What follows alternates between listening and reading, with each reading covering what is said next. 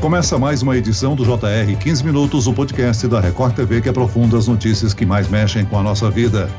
As pragas urbanas são o tema da série especial de reportagens do Jornal da Record nesta semana. Esses animais e insetos podem transmitir doenças, destruir móveis e até paredes e estragar alimentos. Como surge uma praga urbana? Quais as mais preocupantes da atualidade? E como combatê-las? Eu converso agora com Francisco José Zorzenon, pesquisador científico e diretor do Laboratório de Pragas Urbanas no Instituto Biológico da Secretaria de Agricultura do Estado de São Paulo. Bem-vindo, professor Francisco. Obrigado. Como é que vai, Celso? Quem nos acompanha nessa entrevista é a repórter da Record TV que apresenta dois episódios desta série do JR, Catarina Ron. Bem-vinda, Catarina. Catarina. Oi, Celso, tudo bem? Oi, professor Francisco. Tudo pois é, bem? é, eu fiz duas reportagens. Uma foi sobre cupim. A gente tratou do cupim de madeira, que é esse cupim que deixa esse pozinho, né, granulado, é, e que é muito evidente quando ele está em casa. E o cupim de solo, o cupim subterrâneo, que é terrível, que muita gente acha que come concreto, que vai derrubar o prédio, mas que na verdade ele só passa pelo concreto para chegar na madeira. Então, o cupim, ele é uma praga que causa prejuízos materiais, né? Mas também falei dos pombos na reportagem de ontem, que causam prejuízos materiais também, porque as fezes são muito corrosivas, né? Mas também representam um risco à saúde. A criptococose é uma das doenças respiratórias causadas por um fungo que fica ali nas fezes dos pombos. Mas nessa série a gente também tratou de escorpião, a gente vai falar do caramujo africano e dos ratos aqui em São Paulo. Professor Francisco, o que é que define um animal ou um inseto como uma praga urbana, hein? Bom, primeiramente a gente tem diversas, diversos organismos, né, diversas espécies que vivem em íntimo contato com, com o homem, né, com os seres humanos. É, nem todos esses organismos são considerados pragas urbanas, tá? Nós chamamos de animais sinantrópicos, né? Que quer dizer que vivem junto com o homem. É, normalmente a gente tem essa, essa definição né, de praga urbana quando um organismo pode causar né, algum tipo de dano econômico ou psicológico, né, ou é um vetor, né, um transmissor de doença. Então é uma denominação né, não biológica. O animal, né, o inseto, ou a ave, ou mesmo o mamífero, né, que possa ser considerado uma praga urbana, é uma denominação simplesmente dos seres humanos, né, do homem por causar algum tipo de problema, né? Causar algum tipo de, de dano né, econômico. Professor, os prejuízos econômicos são um problemão, claro, mas a gente imagina que é o menor dos problemas em comparação com os riscos né, à nossa saúde que essas pragas podem trazer. Lembrando que ao longo da história a gente teve epidemias famosas como a peste bubônica causada Isso. pelos ratos, né, na, na Europa no século XIV. Qual é o real risco de surgirem novas epidemias causadas por essas pragas? É, nós temos uma diversidade de pragas, né, que são os vetores ou os transmissores de doenças, né, visto aí os, os mosquitos, né, Aedes aegypti, né, o Aedes albopictus, é, as pulgas, né, dos ratos, é por isso que houve essa epidemia, na verdade, né, decorrente das pulgas, né? Os próprios roedores, os ratos, os camundongos, as ratazanas, nós temos aí é, a leptospirose, né, que é veiculada por esses organismos, né, com a urina, e uma infinidade de outras pragas que podem causar danos à saúde, né? Então nós temos aí percevejos de cama, nós temos é, os próprios escorpiões, né, que podem causar algum tipo de dano, né, com uma picada, né, um acidente, as lagartas urticantes, né, as taturanas, que também podem causar algum tipo de acidente, mesmo é, outros insetos, né, como moscas, é, como abelhas e vespas, né, que podem, no caso das abelhas e vespas, podem causar acidentes também com picadas, as moscas podem veicular uma série de, de doenças também, né, como é, agentes mecânicos, né, uh, barbeiro, o pessoal acha que é muito comum em área silvestre, mas ele também, né, existem algumas espécies que são comuns em áreas urbanas, Então nós temos aí uma infinidade de, de animais que a gente, dentro né, das cidades, né, num contexto artificial que a cidade promove, a gente acaba convivendo, não tem como não conviver. Agora existe uma série de espécies que chamamos de pragas emergentes, né, ou reemergentes. Então, muitas vezes essas pragas acabam, em algum momento, sendo problemáticas, né? Esses insetos ou outros organismos sendo problemáticos, e depois de um tempo eles acabam é, ressurgindo.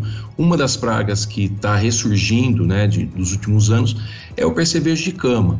O percevejo de cama ele é muito comum, principalmente em hospedarias, né, em hostels, as pessoas que acabam viajando acabam trazendo né, esses insetos junto da bagagem, acabam facilitando, vamos assim dizer, a dispersão desses animais no nosso meio. Que tipo de perigo provoca o percevejo de cama, professor? Então, o percevejo de cama é mais uma picada, né? A picada, o prurido, a pessoa acaba eh, sofrendo com isso, né? Porque todo o inseto hematófago, né? O inseto que suga sangue, ele vai causar algum tipo de transtorno, né, ou psicológico, ou mesmo no desempenho da pessoa ao longo do dia, né? Se a pessoa dorme mal porque o mosquito fica zumbindo no ouvido, ou se um percevejo está sugando, é, a pessoa no dia seguinte vai trabalhar mal, vai é, estudar, né, com dificuldade, exatamente porque o sono foi interrompido. Professor, fazendo a reportagem, a gente conversou com vários especialistas e me chamou a atenção a preocupação deles hoje com os escorpiões, essa hum. espécie do escorpião amarelo, né? Você Sim. pode falar um pouquinho sobre ela e sobre o risco que esse escorpião causa? Nós temos duas espécies principais de escorpiões, né? As mais comuns em áreas urbanas, né? Aqui, pelo menos aqui para o nosso estado, aqui de São Paulo, né? Que é o, o escorpião amarelo e o escorpião marrom, né? O Titius cerulatus e Titius baensis, tá? São duas espécies, principalmente o Titius cerulatus, que é uma espécie que basicamente a gente só tem fêmeas, fêmeas que dão origem a outras fêmeas, apesar da existência de machos, né? Esses machos é, são mais raros, vamos assim dizer, na natureza, mas existem. Mas o mais comum é a reprodução que a gente chama por partenogênese, né? Quer dizer, são fêmeas que dão origem a outras fêmeas e assim sucessivamente. Então, hoje, né, na atualidade, dos últimos anos, o escorpião amarelo é o que predomina né, nas cidades. Obviamente que por que, que tem tanto escorpião? O escorpião ele é um predador, tá? E o que, que ele come geralmente? Ele come insetos, né? Ele pode até predar outros escorpiões, mas ele come inseto, principalmente baratas. Então, se você tem um desequilíbrio, que é o normal, né? Nas cidades, a gente vive num, num completo desequilíbrio, né? Por ser um meio artificial, né?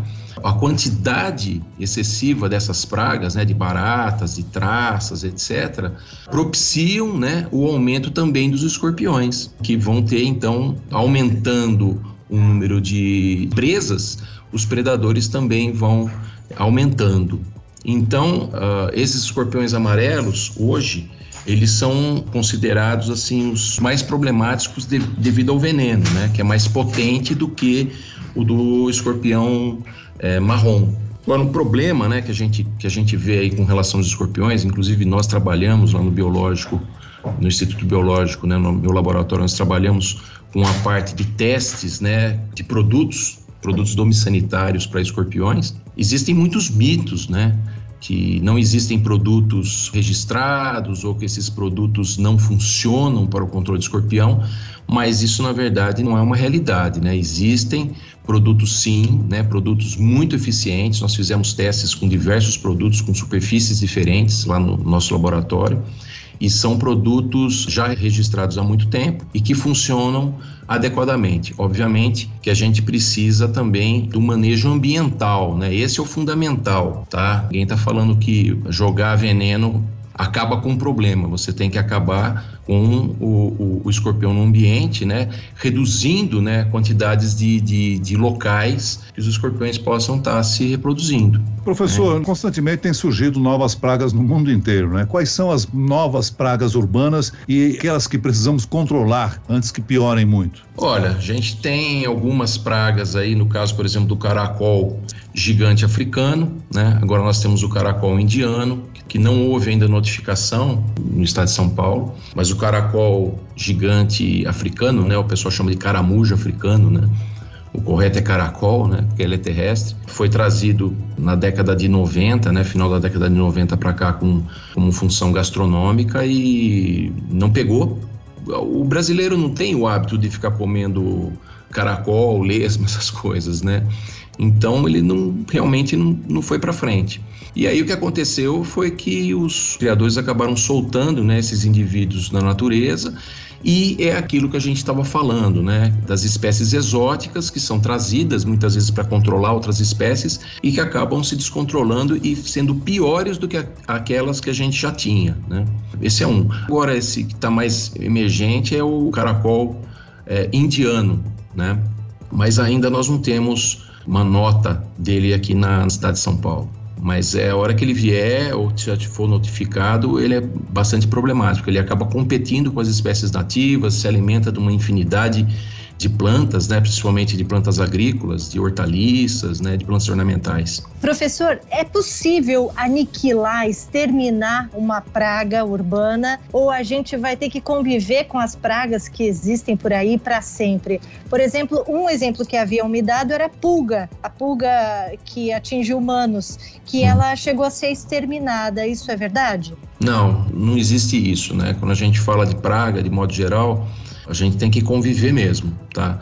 Não tem como você exterminar uma praga, porque, na verdade, nós propiciamos os elementos fundamentais para que a praga possa se desenvolver, né? Que a gente chama dos quatro As, que é água, alimento, abrigo e o acesso. Então, os insetos, de modo geral, as outras pragas, né, não só insetos, eles são necessariamente oportunistas e nós damos as oportunidades para eles se desenvolverem. Então, assim, é, é impossível erradicar essas pragas. O que a gente tem é o controle, é o manejo constante. Né? Então, o monitoramento, a utilização de produtos adequados, né, pouco tóxicos, né, sempre utilizar produtos é, registrados, né, as empresas, as pessoas tomarem providências né, ou cuidados para que a praga não se desenvolva. Então, no caso de mosquito, não ter água parada, no caso de, de escorpião, ter terreno né, baldio, cheio de material de construção, papéis abandonados por muito tempo num local, né?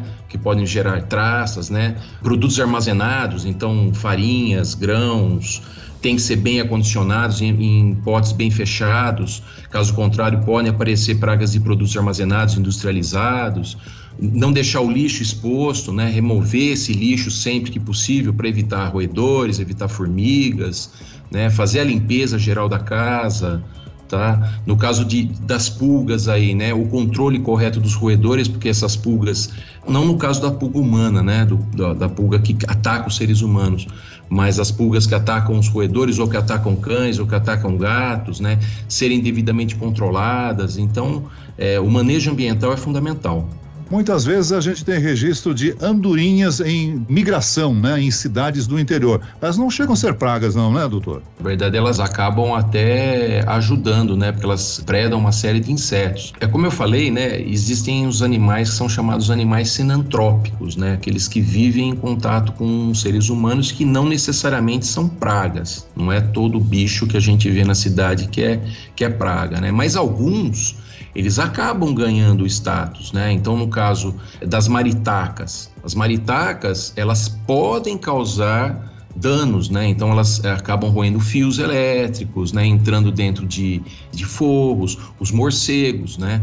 Também, apesar de serem protegidos e tudo mais, mas mesmo esses morcegos frugívoros insetívoros, né? Que se alimentam de frutas, se alimentam de insetos, eles podem também é, causar algum tipo de transtorno, né? Entrando dentro de de galpões, entrando dentro de fogos, né, defecando. Essas fezes também podem conter fungos que podem causar doenças, assim como dos pombos, né? O, o, o estoplasma é um exemplo, né? Causa estoplasmose. Gambás, né? Saruês também podem invadir, né? As residências, né? E podem estar causando algum tipo de transtorno. Muito bem, nós chegamos ao fim desta edição do 15 Minutos. Eu agradeço a participação e as informações do pesquisador científico, diretor do Laboratório de Pragas Urbanas do Instituto Biológico da Secretaria de Agricultura do Estado de São Paulo, Francisco José Zorzeno. Obrigado, professor. Eu que agradeço, viu? Um prazer. E agradeço a presença da repórter da Record TV, Catarina Ron. Catarina. Obrigada, Celso e professor Francisco. Esse podcast contou com a produção de Homero Augusto e dos estagiários David Bezerra e Larissa Silva. Sonoplastia de Marcos Vinícius. Coordenação de conteúdo Camila Moraes e Edivaldo Nunes. Direção de conteúdo Tiago Contreira. Vice-presidente de jornalismo Antônio Guerreiro. E eu, Celso Freitas, te aguardo no próximo episódio.